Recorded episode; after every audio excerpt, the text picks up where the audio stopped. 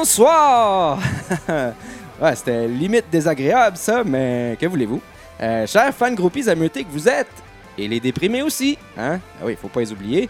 Puis merci au CH, moi te dire. Une chance que c'est pas le temps des soldes chez l'accordé. Ben oui, à l'achat d'une cordelette et d'une sangle, obtenez ce magnifique tabouret de courtoisie gratuit! bon, bienvenue à ce dixième podcast dans prolongation, le EP Show. Écoutez, qui aurait cru qu'on se rendrait jusqu'à 10 cochonneries auditives, hein? Ben, mettons que nos avocats travaillent très fort. Obstruction, votre obstacle, je plaide légitime rognure. Et oui, complètement rogné par la O'Keefe tablette qu'on vous dit. Mais au moins, je reste loin du Xanax. C'est déjà ça. Et le show est approuvé par Ryan Reeves, fait que dans le fond, j'ai pas besoin de benzo pour éliminer mes peurs. Mais faudrait peut-être que Pacioretty lâche les antidépresseurs de son côté lui aussi.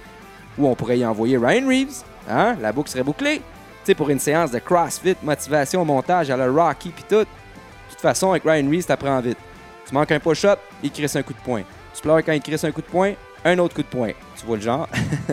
Bref, vous me reconnaissez sûrement. Je suis Charlie Faneuf. Bon, là, je le sais que ma voix a l'air différente. Et non, c'est pas Marie-Chantal Toupin en fin de soirée au karaoké. C'est bel et bien moi, avec la grippe. Je suis l'animateur de ce merveilleux podcast. Ben, merveilleux. Peut-être pas à ce point-là, mais en revanche, on vous promet 100% moins de Dave Morissette qu'à Dave Morissette en direct. Chouette! Cabotinage exclu aujourd'hui, donc on reçoit l'émission l'honorable Vincent Filteau. Oui, il est en direct de son bureau slash librairie de renom et il viendra nous parler de son sujet de prédilection, c'est-à-dire Gary Price. Ensuite, on reçoit le jeune prodige qui est Félix Desjardins. On parlera d'Alechemski et de maladies vénériennes chez les jeunes universitaires. ouais, c'est comme une commotion cérébrale pour Emski, finalement, cette affaire-là. Même combat. Tu cliques des yeux, pars, tu chopes une saloperie locale. Il faut rester vigilant. Merci d'encourager le podcast en partageant massivement. Allez également liker la page dans Prolongation sur le champ pour de la nouvelle fraîche 24 heures sur 24, including et tout un code d'éthique qui n'est pas à négliger. Mais d'abord, évidemment, ce podcast vous est offert en format NeoCheap et la devise qui est de mise avec le NeoCheap est la suivante. Vous êtes prêts à la maison, dans la voiture, effet en prime. J'en prendrai pour un dollar. Bon, on est prêt à commencer le podcast. Bon, chers auditeurs, c'est le moment chouette de la semaine. On accueille un de mes bons amis. C'est rare que j'en sois des ennemis, vous allez me dire, mais euh, lui, c'est un virtuose du clavier sportif, comme il s'en fait peu. Il est aussi directeur général chez En Prolongation et il est l'un euh, des plus grands défendeurs de Carey Price de la planète. Effet en prime, j'ai nommé Vincent Filto. Comment ça va, mon cher Vincent? Ça va, euh, Charlie, un peu grippé, euh, moi de même, là, mais qu'est-ce qu'on ferait pas pour rapper? On travaille dans toutes les conditions. Exactement. Moi, je suis comme un combo Max Pacioretty et capsule d'eucalyptus en suppositoire, mais style en vadrouille dans un coin de patinoire. J'étais assez chillos, merci. Puis, euh, ça fait comme cinq jours de suite que je me claque des soirées Kleenex and chill, mais pas grave, pas grave. On est là, fidèle au poste. oui. Puis, on a tellement de choses à, à gérer, là, puis, parce que Canadien, on, le sait, là, c'est, c'est, dramatique. Euh, c'était comique au début, mais là, ça commence à être triste. Non, c'est, on se relève de la tragédie hein, bientôt. Incroyable. Puis là, c'est pour ça que la, première question est importante. Parce que je me demande, selon toi, euh, Vincent, si Carey Price ne retrouve pas ses esprits d'ici le mois de janvier, quelle décision devra prendre Marc Bergevin Patienter ou échanger son joueur de concession? On est rendu là. là. Oh, c'est, c'est une excellente question que je pose là. Je suis certain que il y a beaucoup d'auditeurs qui se la posent, a beaucoup mhm. de nos lecteurs aussi depuis, euh, surtout après après euh, la saison morte, où Carey Price vient de signer la plus grande entente de l'histoire contractuelle du Canadien. Là. Mais là, pour être honnête, si la déballe du Canadien se poursuit encore quelques mois, par exemple jusqu'au mois de janvier, mhm. je crois pas que c'est la tête de Carey Price qui va tomber en premier. Non. En fait, euh, si jamais le meilleur gardien de but de la planète, euh, Carey Price demeure cette personne-là malgré euh, ses performances lamentables récemment. Si, ça, si, si ce gars-là est incapable de redresser la barre de son niveau de jeu, moi je pense que ça, ça va être attribuable notamment à l'absence de défenseurs de premier plan, mm-hmm. de premier plan qui sont capables de lui offrir la fraction de seconde nécessaire pour effectuer de meilleurs déplacements. Mm-hmm. Et la personne qui va être responsable de ce manque-là, c'est qui sinon Marc Bergevin? Ben, c'est sûr, Marc Bergevin, ben oui. Puis lui qui a déclaré, on, va le répéter, là, parce que c'est, c'est sûrement la, blague de l'année, là, qui pensait qu'il y avait une meilleure défensive que la saison précédente. Ça, c'était poussé pas mal. Oui, oui. C'est une, déclaration qui est, qui est lourde de sens. C'est une chose que, beaucoup de partisans reprochent aux Canadiens de Montréal en ce moment, surtout quand on écoute les lignes ouvertes. Ouais. Si on est attentif à ce que, ce que le peuple québécois exprime dans son mécontentement ils sont allés de se faire prendre pour des valises, mhm. de se faire sortir des phrases toutes faites de, marketing, comme le fait Marc Bergevin, l'organisation du Canadien depuis un, moment. Et puis lui, euh, son éventail de, décisions, sa marge euh, d'erreur est assez mince. Et si Carey Price a acquitté le Canadien, euh, ça ne sera pas Marc Bergevin qui va réaliser cette transaction-là. Moi, je pense que ça va être un autre directeur général. Puis, euh, toi et moi, on en a déjà parlé. là. Qu'est-ce que pourrait. Si jamais une chose, pour rester dans la question, mm-hmm. si, admettons, parce que là, on, se met deux scénarios. Soit Carey Price reste, ou ici, il s'en va, qu'est-ce qu'il va. Qu'est-ce que le Canadien va pouvoir avoir un retour, là, sinon un cortège de jeunes espoirs ben, ou des hauts choix de repêchage. Mm-hmm. Et ça, ça, si une telle chose arrive, si on décide de faire ce virage-là, ben, ça signifie une chose, c'est que là, il y a un processus de reconstruction en règle qui va être mis en œuvre par l'organisation du Canadien. ça, c'est encore un scénario non seulement qui est plus qu'hypothétique, mais invraisemblable présentement. Ben, c'est ça, ouais. Puis il y en a qui voudraient, tu sais, bon, tu sais, on revient toujours avec le fait que Tavares n'a pas signé à New York. Mm-hmm. Et là, on se dit, bon, c'est peut-être le moment d'envoyer de, de, Price à New York en retour de Tavares. Mais ça, c'est c'est de la spéculation, puis ben c'est du fantasme de partisan. Ben oui. Il n'y a, pas une équipe euh, qui voudrait se retrouver dans la situation du Canadien en ce moment. c'est un gardien de but aussi génial soit-il. Moi, je l'ai encensé depuis son arrivée à Montréal. Ben, pour moi, il signifie encore, il, il incarne une nouvelle ère du Canadien, un nouveau cycle, tout ça. Mais il commande 15 pour un salaire de 10,5 millions par année.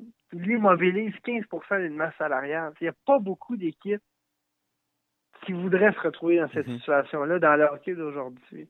Ben, ça, ça c'est calqué sur une structure archaïque. C'est le modèle des Devils de 95 à 2003. Mhm. Et puis, si, si une, une, équipe comme ça, comme celle des Devils, par exemple, avec un gardien euh, quoi Carey Price n'a rien d'un Martin Brodeur dans la mesure où il y aurait il n'y a, rien à lui envier. Il n'y a rien à lui envier. Euh, Martin Brodeur, c'est un, gardien d'une autre époque qui n'avait aucune technique, qui, ferait décimer aujourd'hui par les Maple Leafs, les, les Oilers ou même les Blackhawks. Mm-hmm. Donc, euh, cette question-là, il y a une autre question derrière ça, en arrière-fond. Mm-hmm. C'est pour ça que j'aime parler des vices de fondation chez le Canadien de Montréal pour décrire les, problèmes qui affligent l'équipe. Puis donc, on essaye de faire d'attribuer ça au fait que Carey Price n'est pas la marchandise. Mais alors que, tu sais, au premier match canadien à Buffalo, euh, je me rappelle, Marc Bergevin était en entrevue avec euh, Pierre Roux, puis mm-hmm. il disait, bon, ben, écoutez, notre équipe, euh, c'est Carey Price le baromètre, puis on met beaucoup, on met, on nourrit beaucoup d'espoir avant Carey Price, puis tout repose sur ses épaules encore. Donc moi, un, directeur général qui dit une telle chose de façon décomplexée sur les médias, euh, moi je trouve que c'est c'est vraiment le message d'un directeur général qui s'avoue vaincu, mm-hmm. qui est dépassé par les événements. Ben c'est ça. Oui. Pour conclure, moi je pense que cette question-là, euh, dans un tel contexte, celui du hockey de 2007, Échanger Carey Price, c'est nécessairement reconstruit. Ouais. Mais sinon, d'un point de vue monétaire, parce que là, il faut, il faut se rappeler que Bergevin et ses adjoints ont été reconduits dans leurs fonctions pour encore jusqu'en 2020, si je ne eh m'abuse. Ah oui. Donc, euh, ça pourrait-il que Jeff Molson, on sait que Jeff Molson, c'est un comptable avant tout. Mm-hmm. il, réfléchit en comptable. Euh, donc, c'est les impératifs financiers avant celui des championnats. Donc, est-ce que est-ce qu'il ne serait pas tenté, Molson, euh, de sacrifier Price? Il se déchargerait du même coup de la responsabilité de lui verser 10,5 millions par année. Oui, ou est-ce qu'il va est-ce qu'il va il pourrait prendre cette décision-là, ou plutôt congédier son directeur général, son équipe d'adjoints, comme on dit, qui sont sur la payroll. Pardonnez-moi les, Oui, non, mais c'est correct. Canadien jusqu'en 2020. Oui. Donc là, euh, ça, ça coûterait très cher. Pour le Canadien, d'un point de vue symbolique pour les performances, ça coûterait très cher d'échanger Carey Price euh, à court terme. Mais euh, de garder Carey Price et de congédier Marc Bergevin si les choses s'empirent d'ici janvier, Mhm. février, ça coûterait très cher aussi parce Ouais. que ça, c'est des salaires garantis. Ben, c'est ça, Donc, Vincent. euh, euh, moi puis toi, là, on va être honnête, là, on est des grands défenseurs de Carey Price, mais on est capable d'avouer qu'en ce moment, Carey Price n'est pas le Carey Price qu'on a vu dans le passé. Ah non, Sauf un des que- gardiens en ce moment. Sauf que la chose à considérer ici, c'est que c'est pas techniquement que ça cloche, c'est dans sa tête. Donc, dans sa tête, Mhm. dit anticipation. J'en ai parlé déjà la semaine passée avec Alex Prou. Puis l'anticipation, pour avoir une anticipation là, euh, ben, qui est digne de la Ligue nationale de hockey, donc euh, ça va à une vitesse incroyable. Donc, pour réussir à, à anticiper des jeux qui viennent de- des attaquants là, qui ont. le, c'est le meilleur niveau de jeu au monde. Mhm. Il faut que tu sois euh, 100% dans ta tête, frais et dispo, puis il faut pas que tu aies de questionnements, puis il faut pas que tu commences à penser à toutes sortes de problèmes qu'il y a devant toi. Puis c'est justement là que je veux en venir, c'est que Marc Bergevin a tellement mis de points d'interrogation devant Carey Price que là, ces Exact. points d'interrogation-là sont devenus, moi, d'après moi, ça y joue dans la tête royalement, puis c'est vraiment ça qui Ben, vient faire en sorte que... pas juste l'ancienne. euh, Je pense que si on, si on, si on se met dans, dans, dans le vestiaire si on, du Mhm. Canadien de Montréal, moi, ma- ce que je pense, c'est que le fait que Bergeron n'est pas parvenu à remplacer Markov ou Radula, Ben, c'est ça. toute l'équipe doute d'elle-même et de ses Mhm. capacités là, de, de, de, de, gagner des matchs, même, d'être compétitif cette année. Je pense que c'est une équipe qui était battue d'avance et qui, a amorcé la saison euh, en, en battant Buffalo, une équipe en déroute avec peine et misère, Ouais. euh, en accordant 46 lancés à cette équipe-là. Mhm. Je pense que bon, l'équipe était réjou- euh, s'est réjouie de, de, de, ba- de gagner le match, mais ils sont sortis de là en disant Oh, ça sera pas facile. Ben, on l'a vu, là, on l'a vu par le passé. On, s'entendait que Carey Price, il était euh, le MVP. Euh, il était Mhm. parmi les plus grands MVP de la Ligue. Puis la, la saison qui a été blessée, on a vu où s'est retrouvé le Canadien. Ça a été la chute. Puis, Oui. mais on savait aussi que c'est justement sans le Canadien, sans Carey Price, le Canadien est une équipe qui peut-être ne faisait pas les séries. Mais là, avec le temps, on dirait que le virus a atteint Carey Price aussi. là, le, le fameux Oui, virus oui. de médiocrité. Il a, ça l'a atteint Carey Price. C'est venu y jouer dans la tête. Donc, Oui. là, là, ça va mal parce que que tu l'échanges ou que tu le gardes, là, je ne sais pas comment tu peux euh, réussir à euh, renverser la vapeur. Mais il manque des morceaux. Puis pour moi, c'était irresponsable de Marc Bergevin de mettre une équipe comme ça en place dans la Ligue nationale de hockey où ce que la parité et le niveau de jeu est tellement incroyable.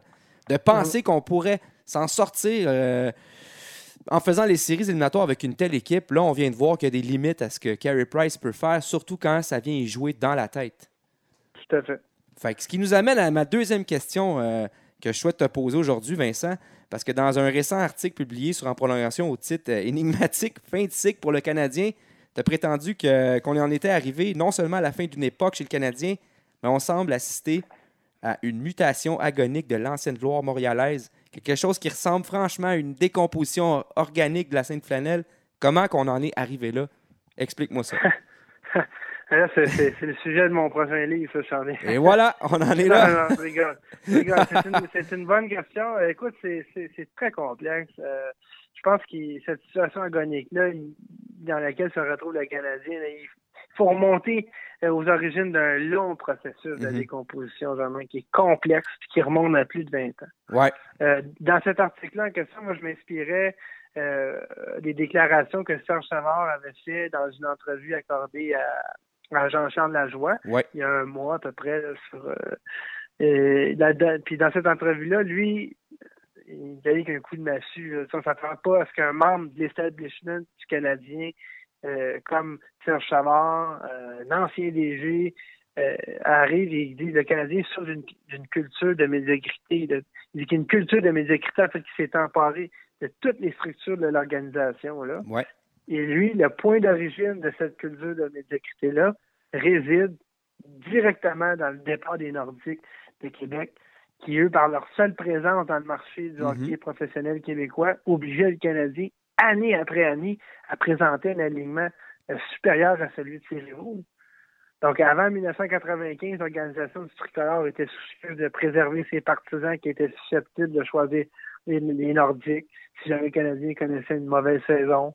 Euh, si, jamais la concession montréalaise se devait de ne plus remporter des Coupes Stanley sur une, longue période et que les Nordiques, eux, devenaient l'équipe championne du Québec. Donc, ça mettait beaucoup de pression sur les épaules du directeur général en fonction. Mm-hmm. Ça l'obligeait à agir.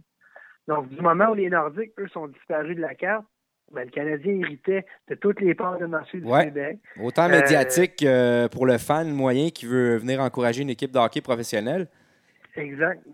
Donc, à partir de ce moment-là, euh, le Canadien s'est transformé dans une corporation sportive davantage mm de générer des hauts profits que de s'assurer un avenir glorieux. Voilà. ce qui fait en sorte que bien des partisans du Canadien moi, je suis né en 91, donc j'avais deux ans quand le Canadien a remporté sa Coupe année. C'est un espèce de passé immémorial que j'ai que j'ai pas vraiment vécu. J'ai mm-hmm. pas été témoin de ça. Donc, on a comme l'impression, les partisans de ma génération, d'être arrivés après la glorieuse bataille pour reprendre la formule. Ouais, ben, il faut dire que cette bataille-là était un peu sortie de nulle part. C'était un peu euh, une, une, Coupe Stanley qui n'était pas attendue. Sinon, pour une génération. Euh, qui, ont, qui, sont, qui, est né, qui est en 81 comme moi, qui a vécu euh, peut-être 86, mais de peine et misère, puis s'en rappelait un peu. Il a fallu attendre jusqu'à très longtemps après. Puis celle-là, c'était un peu une surprise. Tu sais, je veux dire, euh, c'est vraiment pas une. On a évité les Penguins de Pittsburgh, on, on pourrait en parler longtemps, mais. Oui, c'est vrai ça. Tu sais, je veux dire. Euh, mais tu as raison, après, ça a été, ça a été chaotique. Ben, ça, ça, a été la cerise sur le Sunday avec euh, le fait de donner Patrick Roy, admettons, au, au Nordique de Québec, justement. Bon, il n'aurait jamais été échangé à Québec si euh, les Nordiques étaient restés à Québec, mais ça reste ça pareil. Ben, Patrick Roy avait été offert, par exemple, pour Eric Lindros ouais. au Nordique. Ouais. Ben là, c'est ça. Hein, imagine. mais ça, ça reste dans les transactions avortées. Ça aurait été mieux qu'une euh, claque et une bottine plus Kovalenko et Rosinski. Là, oui, ça, c'est sûr. mais mais c'est ça. Ce qui, c'est ce qui, ce qui se passe avec le Canadien, c'est que euh, on, se rappelle, c'est que le Canadien a recommencé un peu à vivre dans, le cadre des partisans avec la centenaire. En 2009, euh, euh, parce qu'il y avait une, grosse job de marketing qui avait mm-hmm. été faite. là, les, les, dirigeants de l'équipe avaient compris que vendre le produit qui était sur la glace, c'est une stratégie qui était vouée à l'échec parce que cette équipe-là, euh, vraisemblablement, avait aucune chance de remporter une Coupe Stanley. Non, c'était devenu une risée. C'était devenu une risée, le Canadien. C'était devenu quétaine. Porter un chandail du Canadien, c'était pas à la mode pendant longtemps. C'est ça. Vraiment. longtemps. Et là, c'était... Donc, il fallait faire appel au passé des, conquêtes de la Coupe Stanley des années 70. Donc, et de présenter les partisans comme des héritiers. Mm-hmm. Mais l'affaire, c'est que là, c'est pour moi, la, saison euh, du Canadien, oui, c'est actuel, où j'ai parlé d'une fin de cycle, mais pour moi, c'est une fin de cycle que, je pourrais aussi qu'on pourrait appeler une crise de mémoire. Là, sens, au sens où, moment, on vit une rupture dans l'histoire du Canadien. Mm-hmm. D'ici quelques années, les témoins des anciennes de la Coupe Stanley ne seront plus de, de ce monde, ou ils s'en rappelleront plus. Puis malgré les nombreuses pièces d'archives, puis ça, les documents audiovisuels qu'on retrouve, quoi, que ce soit dans, euh, dans les musées du Canadien, dans les dans les, les assemblées de collectionneurs qui sont chaque année, c'est un passé auquel bien des partisans ne peuvent plus se rattacher. Mm-hmm. Et là, il arrive où la stratégie marketing de la nostalgie est en train de s'essouffler. Ouais. Donc, euh, moi, j'ai l'impression qu'on assiste à un naufrage de toutes parts. Et c'est quelque chose qui dépasse les, performances sur la glace. Et, de prendre pour acquis l'espèce de, lien social que représente le Canadien, c'est quelque chose qui, est appelé ou qui peut être appelé à, tomber en désuétude d'ici les prochaines années. Mm-hmm. Et puis, euh, moi, je veux dire, comme tu as parlé de Patrick Roy, donc il y a plusieurs jalons qui font en sorte que là, on essaie de, de faire du sens avec ça, de comprendre ce qui se passe, mais au moment où Carey Price, qui lui incarnait une espèce de nouvelle génération, quand ce, ce gardien de but-là, s'il n'est plus capable d'incarner quoi que ce soit d'ici les prochaines années, euh, ça sera très difficile pour lui de, porter tout ça. moi, je serais pas surpris qu'au bout de ça, Carey Price puisse terminer sa carrière sous d'autres d'autres cieux, ainsi que d'autres joueurs du Canadien qu'on qu'on a acquis récemment. donc, J'étais, j'étais de ceux qui étaient très pessimistes, même si Shea Weber était un de mes défenseurs préférés. Euh, quand ils ont décidé de, d'échanger Souban contre Weber, il ben, fallait bien être. Fallait, fallait être au courant. Là, je veux dire, c'est sûr que cet échange-là, c'était parce que c'était un échange de, malaise, si on veut, ou de problème, ou de changement d'air. Mais ce jour-là, c'était, euh, d'après moi, là, si c'est vraiment un conflit entre Pacioretty et Souban, on est resté pris avec Pacioretty. Depuis ce temps-là, Souban, ben, cet échange-là va faire mal euh, à long terme. Puis déjà, on le ressent, l'énergie, l'énergie chez le Canadien est à plat. Puis justement, ah Souban, c'était le genre de gars qui pouvait amener de l'énergie dans un vestiaire.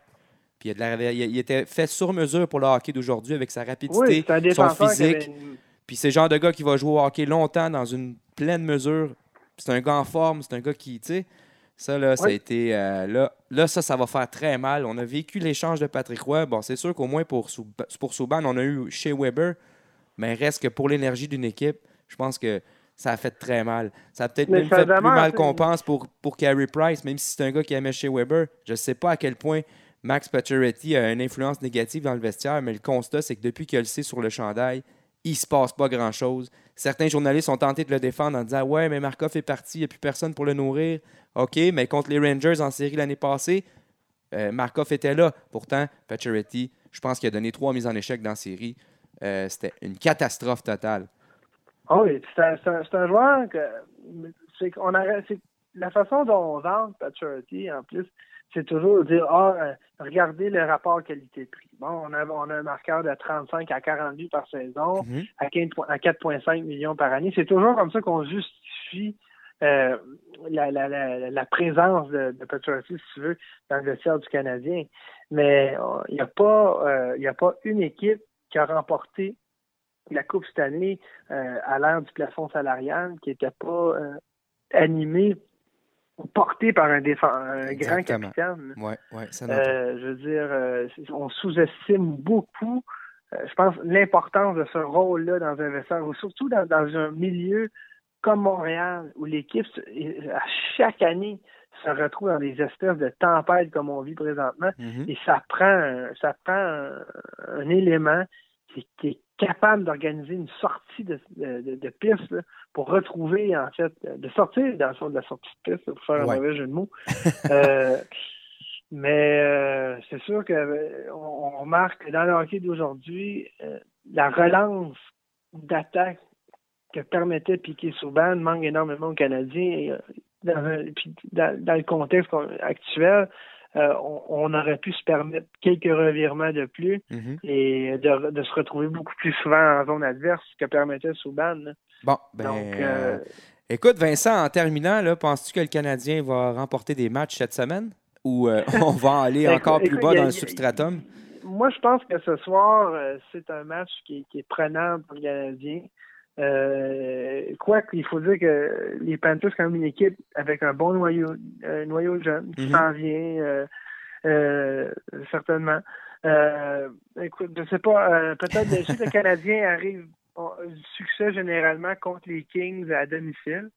moi, je pense qu'ils vont vouloir se venger cette espèce de déconfiture qu'il y a eu en Californie la semaine dernière. Euh, je parle peut-être plus pour les matchs contre les Kings. Euh, je serais prêt à, à, miser quelque chose sur le Canadien, mais euh, bon, ça, ça va. je sais pas. on peut être surpris. Il y a des équipes nécessairement qui, à chaque année, chaque, chaque semaine, il y a des équipes qui, traversent des, des, des, passages à risque, qui arrivent à vaincre des, des, des, formations qui les prennent de haut. Ouais, c'est ça. Donc, euh, écoute, j'ai pas, je suis incapable de faire une prédiction qui a du bon sens euh, cette année avec les matchs canadiens, pour être honnête. Donc, euh, peut-être une ou deux victoires dans le scénario. Deux victoires, ce serait un scénario très optimiste pour le ah, Canadien. Ça, ferait du bien, ça ferait du bien. Ben, merci Vincent Filto d'avoir pris ton précieux temps pour jaser avec nous. Ça fait, plaisir. Ça fait un plaisir. On se reparle bientôt. Certainement. Merci. OK, salut. Bye. Bye. Bon, là, avec le début de saison du Canadien euh, chaotique et son manque flagrant d'attaque, j'avais comme pas le choix de ramener un autre grand classique musical sur le show. Ouais, c'est un truc du grand Oscar Tifo, lui qui va nous. Euh, il va venir nous chauffer l'ambiance avec sa chanson à répondre, puis nous rappeler les bonnes vieilles années du Canadien. Donc, euh, Oscar Tifo avec sa chanson à répondre intitulée La Tonatigui.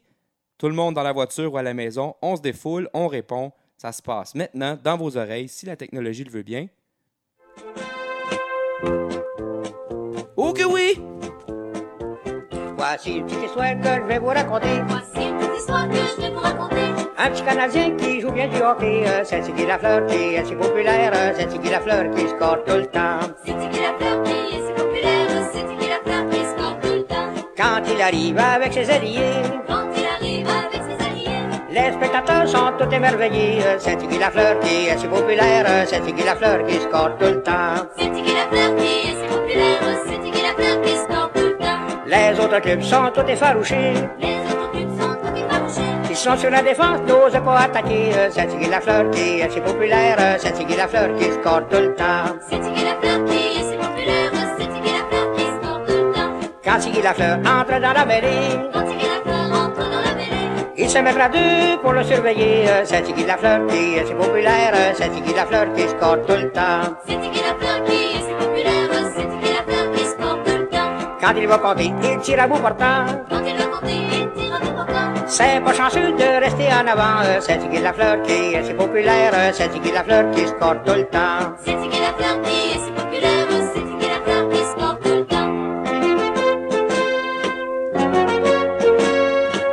étoile filante qui est dur à bloquer. Une étoile filante qui est dur à bloquer.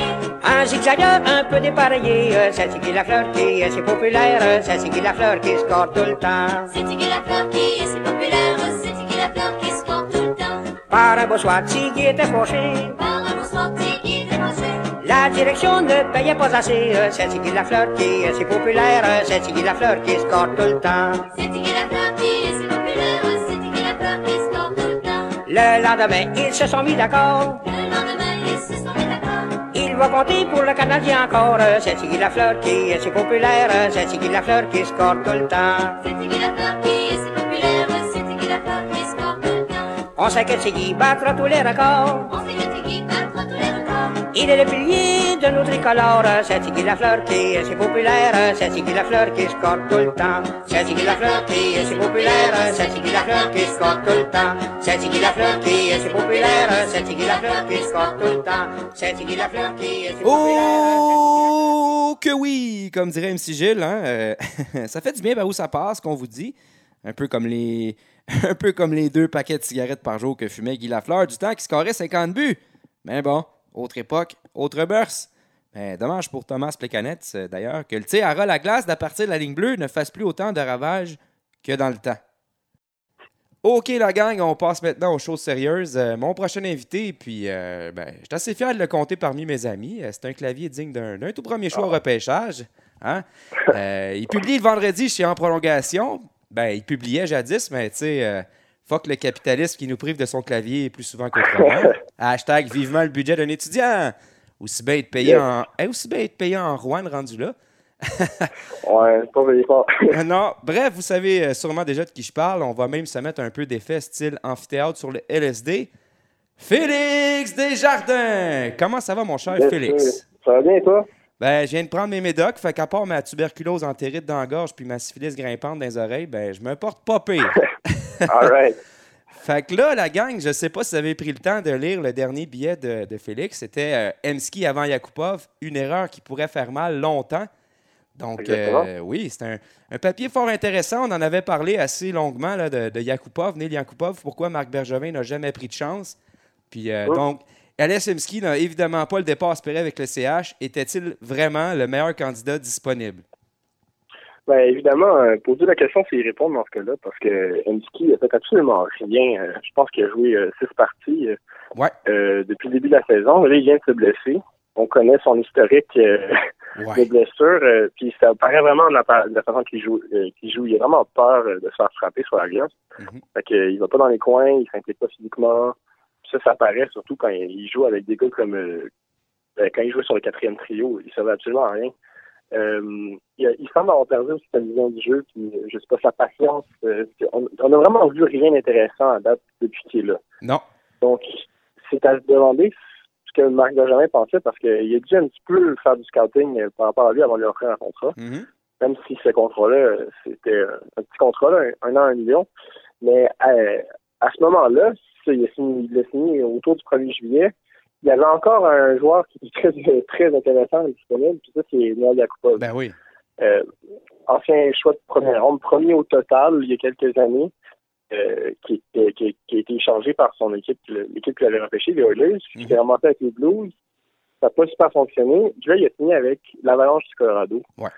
Qui vraiment l'an dernier, c'était ben, c'était une des pires équipes depuis euh, l'ère moderne, on pourrait Ouais. dire, dans la NH. Ouais. Puis pour moins d'argent, donc à 825 000, donc Joe Sakic est allé chercher vraiment un gars qui a énormément de talent, puis vraiment la majorité de ses problèmes se retrouvent vraiment dans sa confiance, Ouais. puis, euh, son approche sur la glace, en fait. euh, puis il a l'air d'être pas mal sur le party lui aussi. Mais, Mais, c'est ça, euh, ouais, exactement. Mais Yakupov, il faut le regarder jouer avant de le critiquer. Je ne sais pas si c'est du genre à peut-être à critiquer l'entraîneur ou peut-être répondre d'une mauvaise façon à ceux qui vont essayer de l'aider. Ça se peut. Ça se peut qu'il ait une attitude de marde, comme on dit en bon français. Mais quand il est sur la Ouais. glace, tu peux remarquer sa vitesse, tu peux remarquer son, son implication physique, tu peux remarquer Ah, son tir des poignets là. fumant. Tu vois le talent, puis tu vois qu'il est encore capable de rouler à plein régime. Contrairement à Emski, que lui, avec les années, les blessures, les commotions, euh, dès qu'il voit l'ombre d'un adversaire, il se débarrasse de la rondelle parce que c'est des séquelles, là. C'est des séquelles dans Ouais, sa tête. c'est ça. Mhm. Mais exactement. Puis, puis c'est à se demander. Avec Gotchen qui a signé la, la saison dernière sur le quatrième trio, euh, ou euh, aux côtés de Brian Flynn ou un autre, euh, Et voilà. une autre âme perdue dans, dans l'organisation du Canadien. Ouais, on les collectionne. Puis, euh, ouais, non, c'est ça. Puis on se demandait comment comment ça se fait que c'est un de ses meilleurs, un meilleurs éléments, euh, un des éléments qui a le plus de talent. Ils vont lui offrir un contrat de trois ans euh, à à peu près 5 millions de dollars par saison. Ouais. Comment ça se fait qu'il n'essaie pas de réassembler le- ce duo-là que, si je vous rappelle, ils ont seulement disputé une saison complète ensemble, Galchenyuk et Yakupov au junior avec Ouais. euh, le Sting de Sarnia. Mais on parle de, de 83 points en 68 matchs pour Galchenyuk et 101 points en 65 matchs pour Yakupov. Ben c'est ça, c'est exactement. Tu veux, tu, tu peux prendre une chance, tu peux prendre une chance que la magie s'opère à nouveau dans la Ligue nationale de hockey. Ah oui. Tu peux justement amener un petit bonbon pour ton, ton, ton nouveau. Ben, c'est, que c'est c'est pratiquement l'avenir du Canadien. là. Quand, quand on a offert le contrat à Galchenyuk, tu sais, oui, il venait d'arriver de Rouen, mais à l'attaque, euh, c'était pas mal ces deux-là là, qui étaient l'avenir du Canadien à l'attaque. Là. Puis t'amènes un vraiment- Yakupov, c'est un, un petit risque à prendre. Oui, ça se peut que ça fonctionne pas puis que ça finisse comme dans le temps de Fogarty puis Cordick là, dans la même chambre d'hôtel puis finalement ils n'ont pas réussi à combattre leurs démons. Là. On connaît l'histoire, il y en a un qui s'est suicidé puis l'autre est mort pas longtemps après. Mais là, Ouais. on parle de Yakupov et de Galchenyuk, deux gars qui ont beaucoup de talent, deux gars qui pourraient se réveiller ensemble. Puis justement, on- le, le fait que Yakupov connaît un bon début de saison, c'est encore un... Ça, ça montre qu'on n'a peut-être pas pris la bonne décision. Là. Ouais, puis tu Benjamin, il, il, il essaie de faire une, acquisition- une acquisition du genre euh, low risk, high reward. Ouais. Je pense que le potentiel est beaucoup plus grand avec un gars comme Yakupov qu'avec un gars comme Emski, qui a pas fait 40 points, plus de 40 points à une saison depuis euh, peut-être trois ans, qui a 34 ans, qui est blessé tout le temps. Je, je vois pas vraiment c'est quoi la logique là-dedans. Moi non plus, moi non plus, parce que à chaque fois que j'ai vu jouer Yakupov, puis que j'ai pris des notes, puis que je me suis pas fié à ce qu'on disait de lui, j'étais impressionné par Yakupov, puis je comprenais pas pourquoi qu'on lui donnait pas plus de temps de jeu. La seule raison pouvait- Mm. que je pouvais expliquer, qui pouvait expliquer ça, c'était qu'il était vraiment pas quelqu'un d'agréable dans le vestiaire ou qui voulait juste Ouais. pas euh, coopérer avec ses coéquipiers, je sais pas. Mais sur la glace, ouais. sur la glace, c'était une menace offensive en tout temps dès qu'il est en zone Dans, dans, offensive. dans le vestiaire, tu le mets entre, euh, entre Weber et Price, puis je pense qu'il va se la fermer, sa trappe. Là. Si, Ben, si, s'il est désagréable, là, puis s'il a envie de gagner, je pense que tu lui offres soit une place avec Gattunek à Montréal, lui de jouer avec André Gatto à Colorado. euh, je pense qu'il n'aurait pas réfléchi longtemps à sa décision. Là. Ça, c'est facile. Ça, c'est sûr et certain. Puis là, le problème là-dedans, c'est que si Yakupov reprend de la valeur, là, on avait la chance de l'essayer pour une pécadille.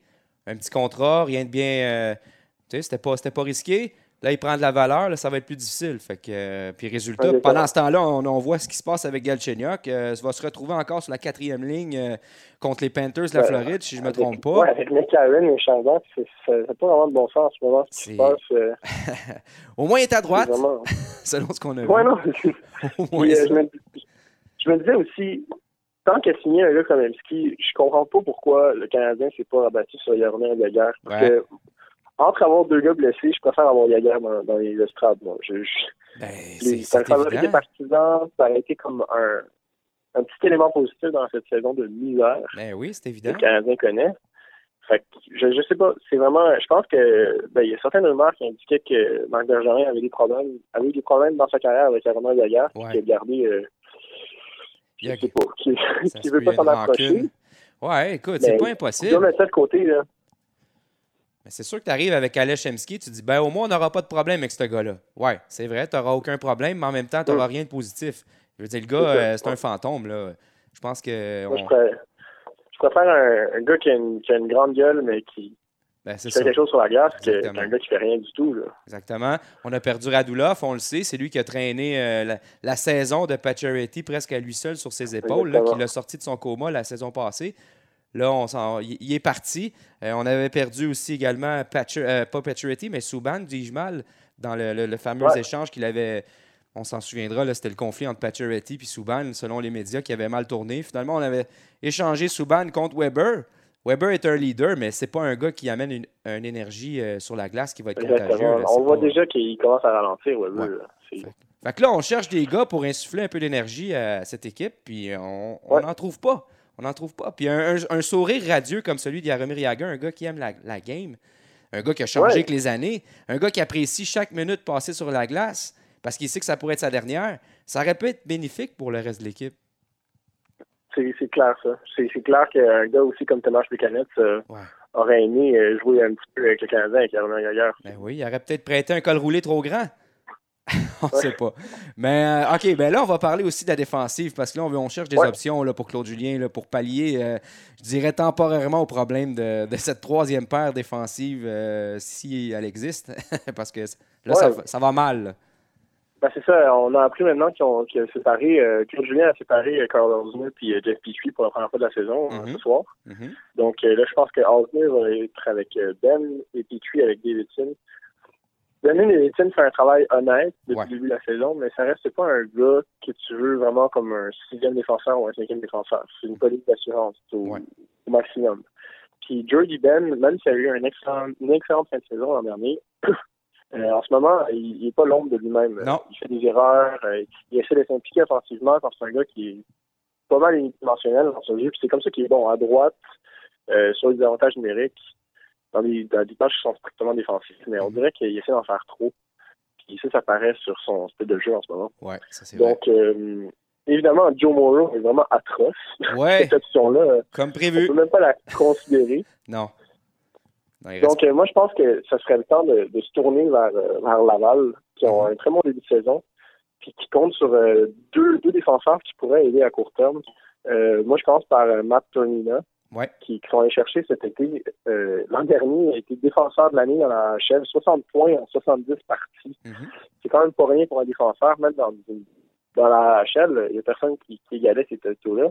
Puis ça continue cette année, il y a 10 points en 7 parties. là. Mhm. Ouais.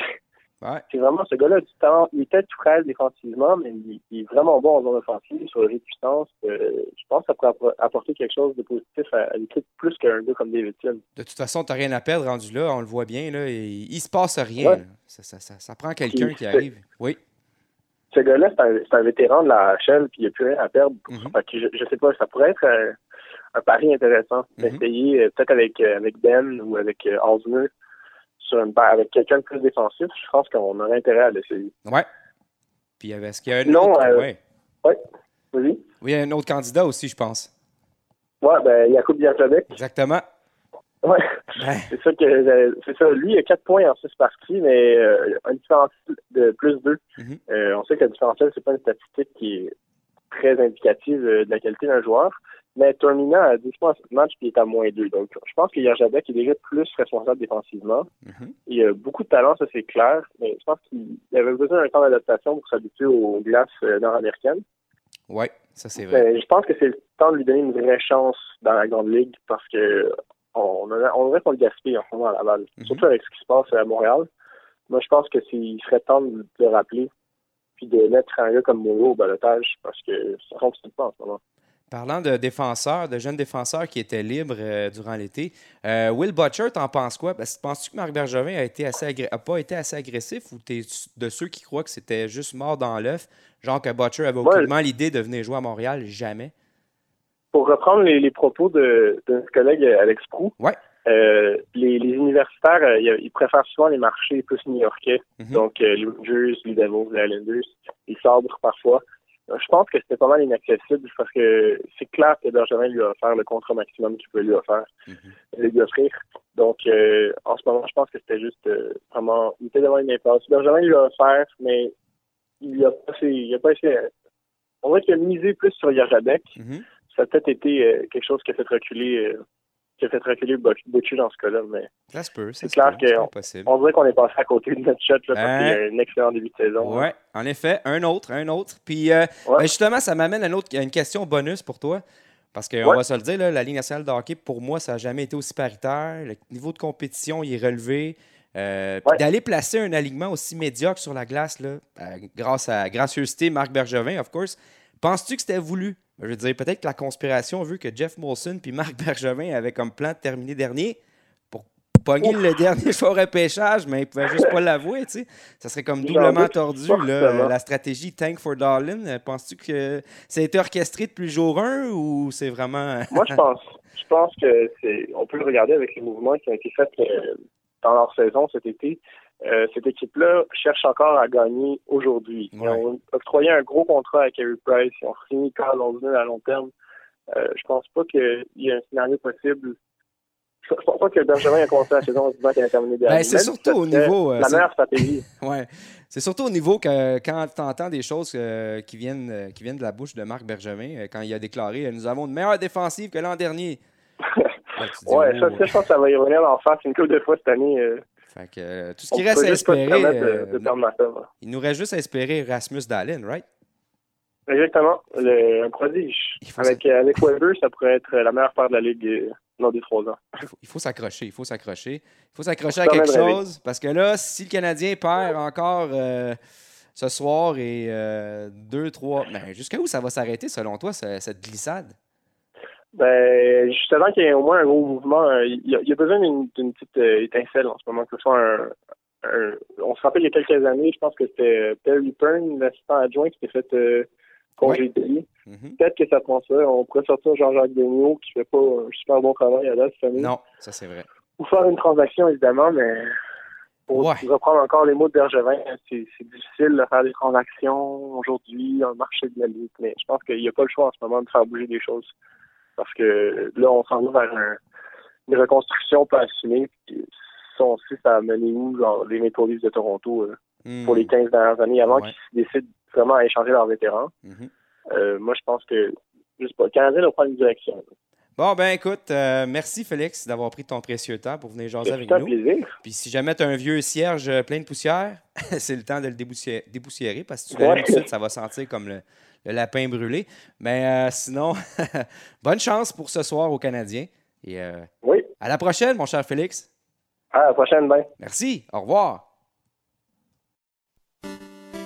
Et oui, vous reconnaissez le thème. C'est signe que le podcast se termine. euh, un peu comme la carrière de Marc Bergevin, finalement, comme on le souhaite. Il faudrait d'ailleurs qu'il commence à envoyer son CV dans des endroits propices là, pour ses aptitudes, comme euh. Hein? Plus c'est vieux, plus ça a de la valeur. Ou au Dollarama. Aucune grosse transaction. Au marché aux puces. Joueur de seconde main. Hein, on le sait, troisième, quatrième trio. Ou commis au Sourimeni, parce que de toute façon, il est habitué d'habiller des joueurs de petite taille. Propriétaire d'un club échangiste aussi, ça le ferait, hein? Là où on fait des échanges profitables pour les deux clans. Et non gland, prêcheur chez les Mormons. Hein?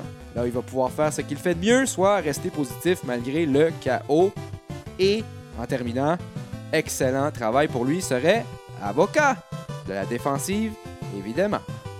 Donc, merci à mes deux invités, Vincent Filto et Félix Desjardins. Merci à vous, chers auditeurs. Et n'oubliez pas de partager le podcast. Oui, car sinon, il y aura malédiction sur vos têtes. Soit que votre mère ira en enfer ou que Marc Bergevin sera encore pour un Xème plan quinquennal ou kink anal, comme le dirait si bien mon boy Marco Blier. Sur cette euh, blague de mauvais goût, au revoir. Bye!